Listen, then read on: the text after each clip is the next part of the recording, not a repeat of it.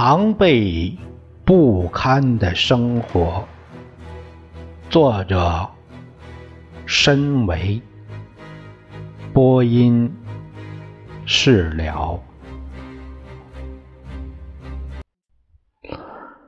第二章：大师和他的骗术。这样有一个前言，有一段小小语，他说道。有人发明了一项专利，专治阳痿、难言之隐，一洗了之。产品出来肯定供不应求。大师来乙城时不明一文，他毛遂自荐，找到我们，向我们借钱。我问借多少，他说十块钱，乙城去水城的路费。大师家在水城，他又说：“我不会白借你十元，我用一本书同你们换。那是一本从美国邮来的异形，上边有一首大师的诗。”阿念领大师到住所。五零幺，我们开始一场和大师的论战。我们代表乙城，大师既可以代表水城，也可以代表美国。那场论战从大师慷慨激昂的陈词，最后演变成大师躺在床上悠闲的看杂志。我和阿念在厨房张罗着给他做饭。那天外边下着一场大雨，雨像蓝山，把我们封在屋里两天两夜，直到阿念的女朋友之一王菲撑着花格伞进屋，我们才有一种获救的感觉。至今。我仍能记得大师声嘶力竭的陈词：“文化在人类精神史上起着举足轻重的作用。当今面对周围的生存环境，精神沙漠在不断扩大，写作的意义就越发重要和明显。假使连我们这些作家对人类精神状态都无法保持警觉，那么黑暗的末日。”便如在眼前。当今文坛充斥着无关痛痒、无病呻吟、琐碎庸俗的文字，即便是纯文学，大部分也并不对我们的心灵负责。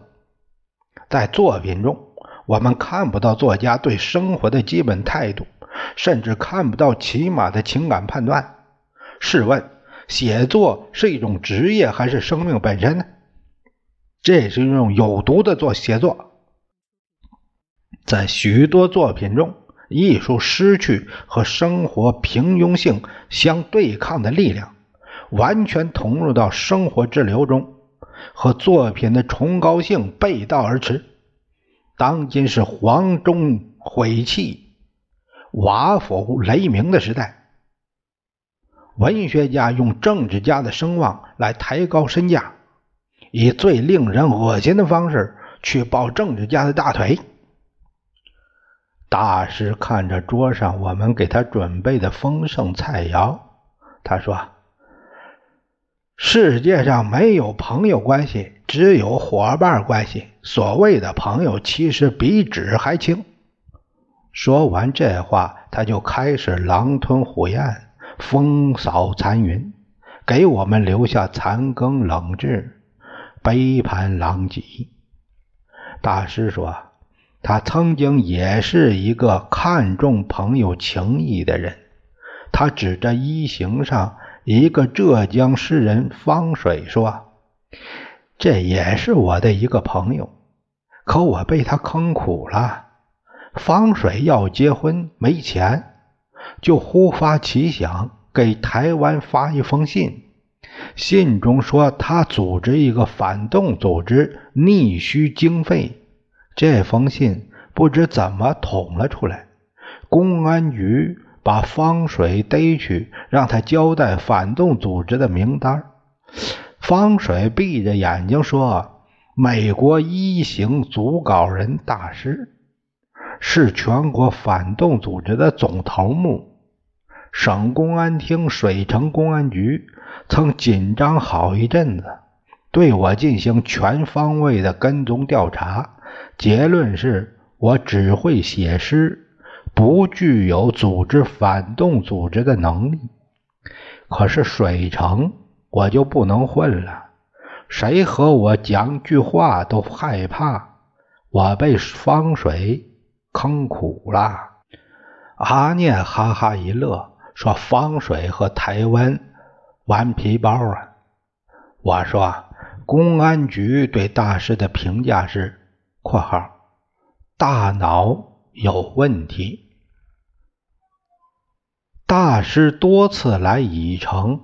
有一次，我去车站送客，乘七路车返回，旁边还有一空座位。就在车子启动时，冲上来一人，坐在我旁边，正啃着一块黄烧饼。我一瞧，竟是大师。七路车开到文苑阁，有人招手上车，再瞧，上来的人竟是阿念。阿念问：“到底是世界太小，还是我们太巧啊？”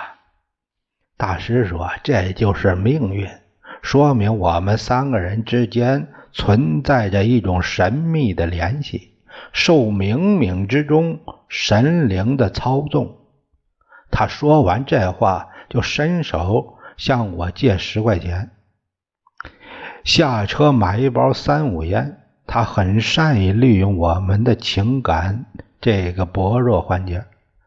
有一次，大师见着我和阿念就说：“告诉你俩一个好消息，长生不老已经不是神话。”他从背包里拿出一沓广告，两袋先利雷德，然后。向我们解释先利雷德的配方和功效。他说，先利雷德是秦朝徐福传下来的秘方，宫廷秘方造福人类。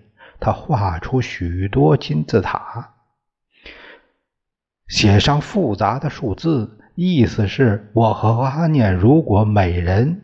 买一剂先利雷德，不仅可以长生不老，而且还可以赚到意想不到的钱财。当时我和阿念都动心了，阿念急着要去对门的邻居家借一一千块钱，先买一副。他甚至怕我把两副全买。晚上我们请大师喝啤酒，大师两杯下肚，他说。我这是替先利雷德搞传销，可以漏税。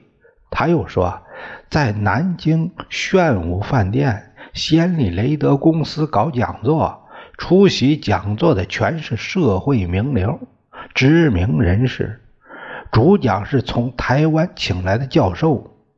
我和一个历史系研究生叮当也钻进去。叮当剃着平头，人家还以为他是日本人呢。台湾教授说仙药是宫廷秘方，服用后可以长生不老。叮当冲上的讲台说：“我是学历史的，据我所知，中国古代除了康熙、乾隆，其他的帝王寿命都没有超过八十岁的。”台湾教授说：“那是因为皇帝三宫六院七十二妃纵欲过度，性是砍伐生命的斧子。”叮当又问：“服仙药是否会出现老人不老、儿童不长的绝对静止状态呢？”台湾教授哑然，全场哑然。我哈哈大笑说：“幸亏大师多喝两杯酒，否则我和阿念的两千块钱就要掉水里了。”大师深悔不该对我们讲那么细。酒后失言，他说：“我现在手中有一项发明专利，只要哪个工厂肯投资二十万，保你一年内收回两百万。阿念问：“什么专利？这么赚钱，比贩毒还快？”大师说：“阳痿洗液，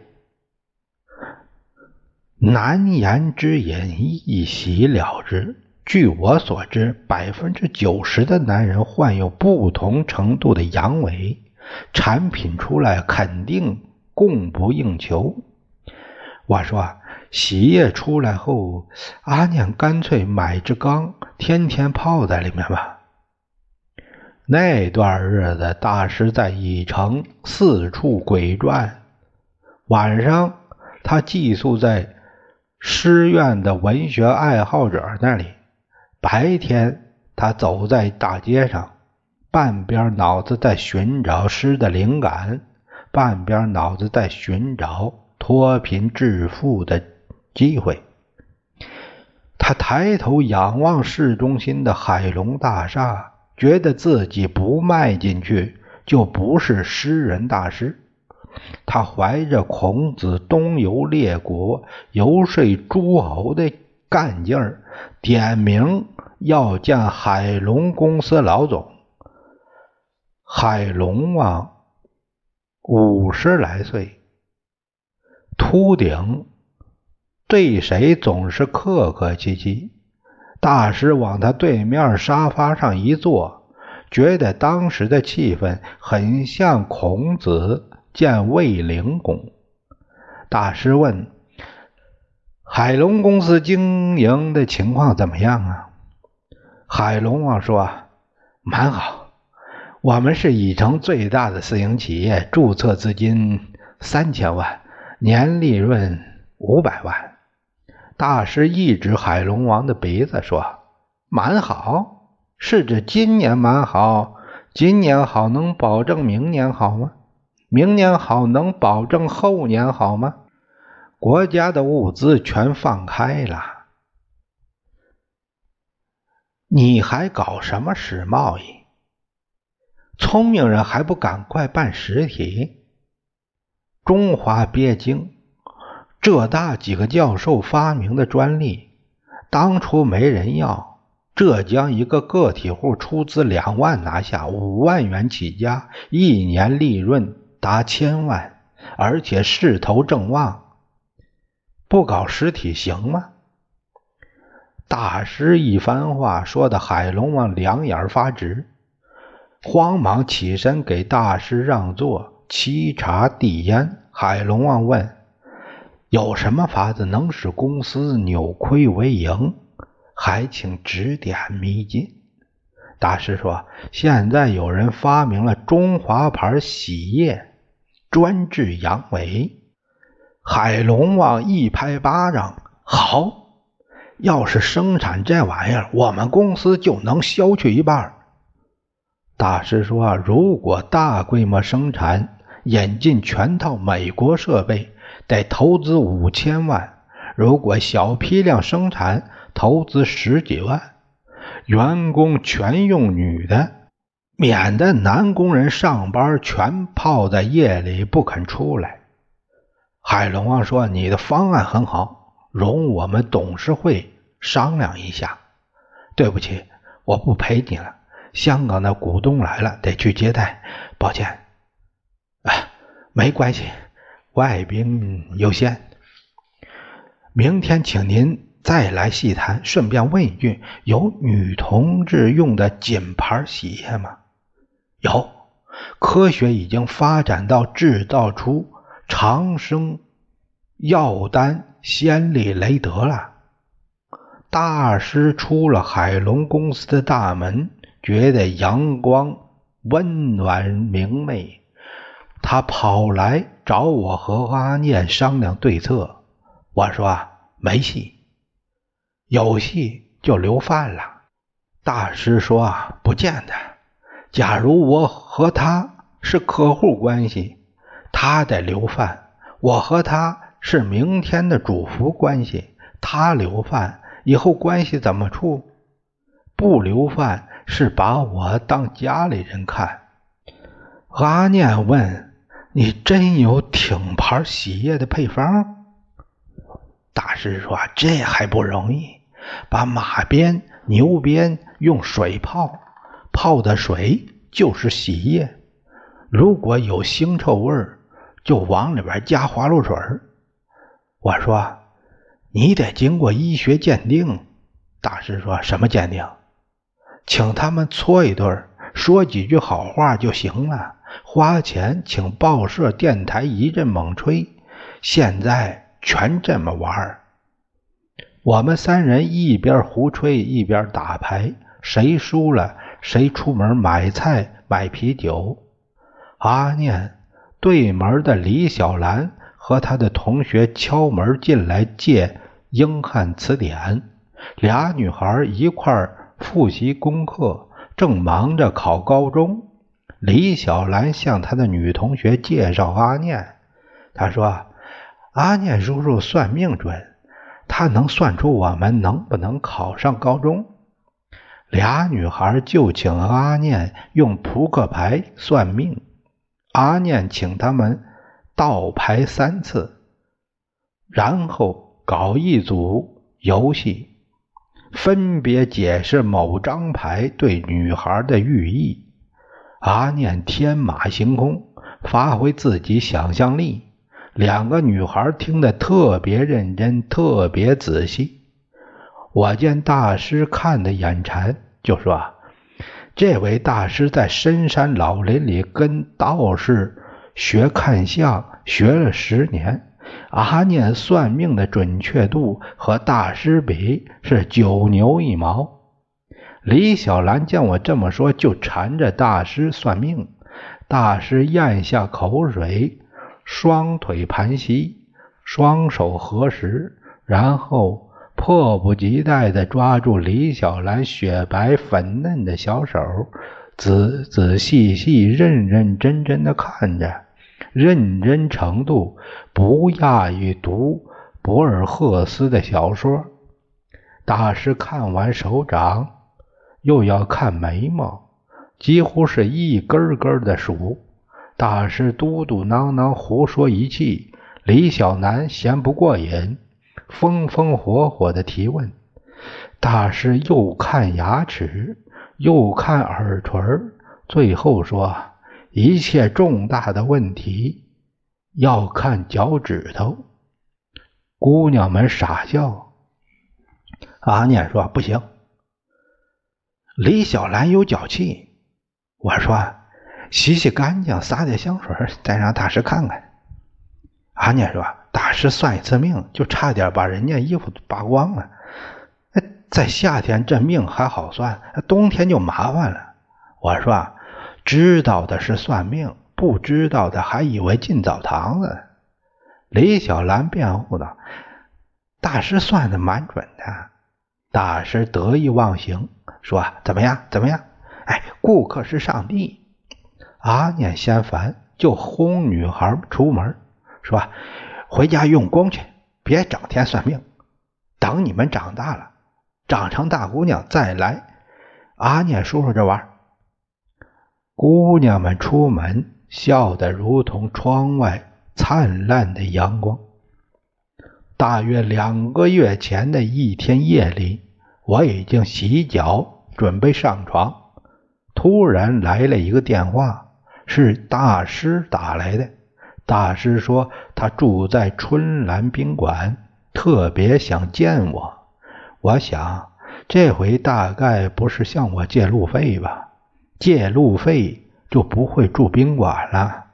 我走进大师的包房，他正襟危坐等我，桌上泡了两杯。茉莉花茶，摆着一包红丸，还有几本杂志。大师见我就说：“阿念在北京写一篇长篇小说，叫《怀念战友》。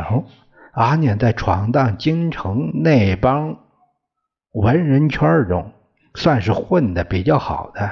他基本上是站住了脚跟大师在一个纸条上留下。阿念的一个新的电话号码。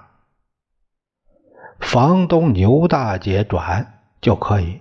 大师说起阿念，显得很得意，好像阿念是他手中的一件杰作。大师说：“阿念去北京时，他认识谁呀？我想也只有我能帮他。阿念找的那些人，在我看来都是没有必要交往的，他却很执着。”阿念的精神确实很感动人呐。这是我得到的关于阿念的最新消息。阿念失踪这么久，原来是在潜心搞他的长篇小说的主角一定是我。无论是褒还是贬，他都对得起哥们儿啊。当然，大师那次到乙城。也绝不仅仅是为给我阿念的那个电话号码，而是另有图谋。大师独自住在豪华包房的那个气派，就像捡到一个金库。我随手翻桌上的杂志，杂志装帧考究，印刷精美。我说：“蛮上档次的，香港印的吧？”大师说：“大陆出版，深圳印刷。”我明天去合肥，下礼拜去珠海。我现在是《热血沸腾》杂志的主编。我这次来就是找你谈这件事儿。你别在乙城坐井观天，跟我干吧。《热血沸腾》总投资六十万，合肥方面出四十万，我出二十万。现在我已经有十万了，就差十万。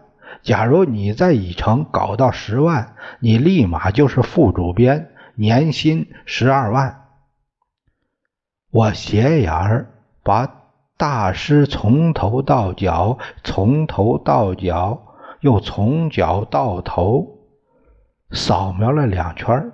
大师头发蓬乱，竖在头上，像一片纠缠不清的茂密铁丝网。尼龙袜子前后开洞，散发着一股汗臭。白衬衫上积着一层油渍，灰头土脑、长途奔袭的样子。我说：“大师，工资太高，我不干。明天我请你吃饭。”大师表情立刻僵硬起来，尴尬地说：“你要工资少。”也可以嘛，我哈哈大笑，起身去换洗间撒尿，撒完尿回来，打开台上的电视，电视里正放着和尚和道士打架，打的叮咚叮咚的弄，很有感情的打着。大师从那以后就没有再说一句话。